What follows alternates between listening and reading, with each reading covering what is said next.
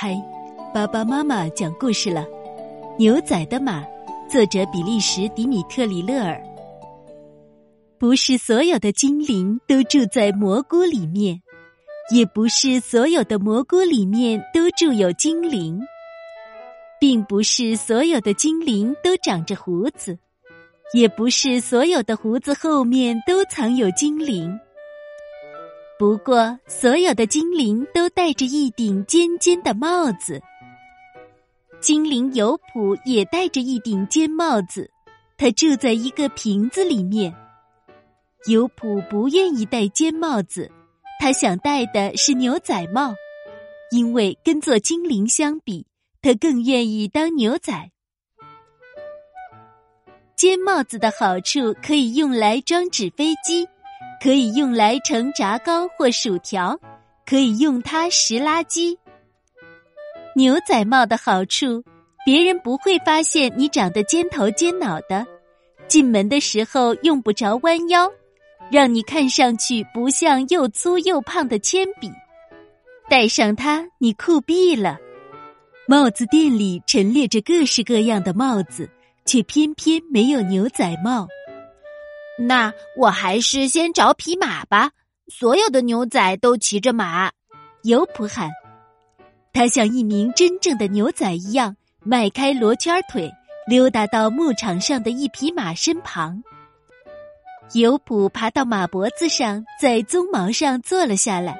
他喊了一声“驾”，又踹了马一脚，但是马站在那里一动不动。尤普爬到马的耳边。非常有礼貌的对他轻声说：“嗨，我是牛仔，你愿意当我的马吗？”马嘶嘶的笑个不停。你要是牛仔的话，那我就是长颈鹿了。你肯定不愿意当骑长颈鹿的牛仔吧？真正的牛仔可从来不会灰心和难过，他们总是酷酷的。于是尤普若无其事的走开了。在另外一片牧场上，尤普看见一头奶牛，他灵机一动：牛仔不就是放牛的男孩吗？干脆让奶牛当我的马吧！驾，奶牛，快跑啊！听见了吗？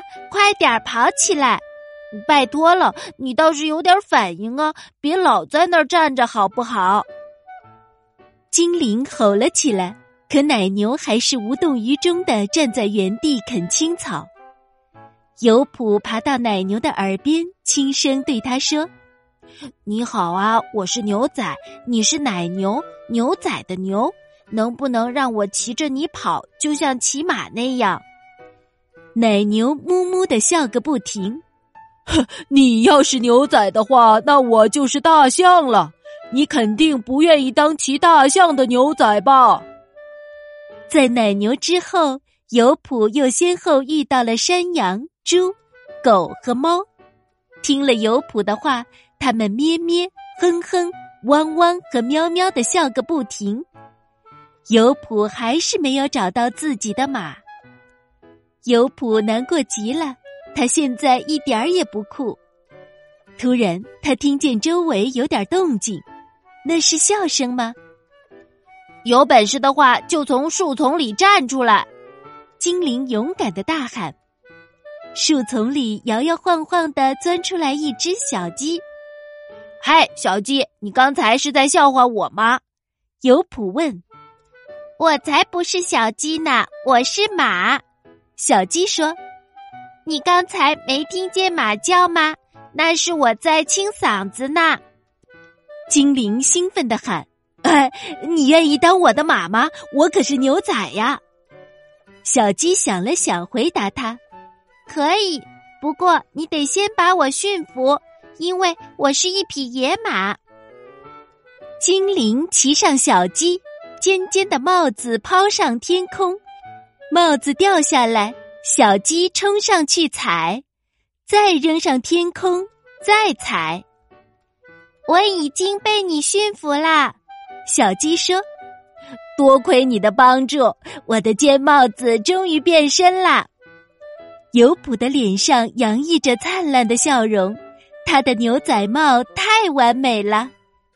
精灵牛仔骑着他的马出发了，他们一起奔向了那广阔的天地，探险去了。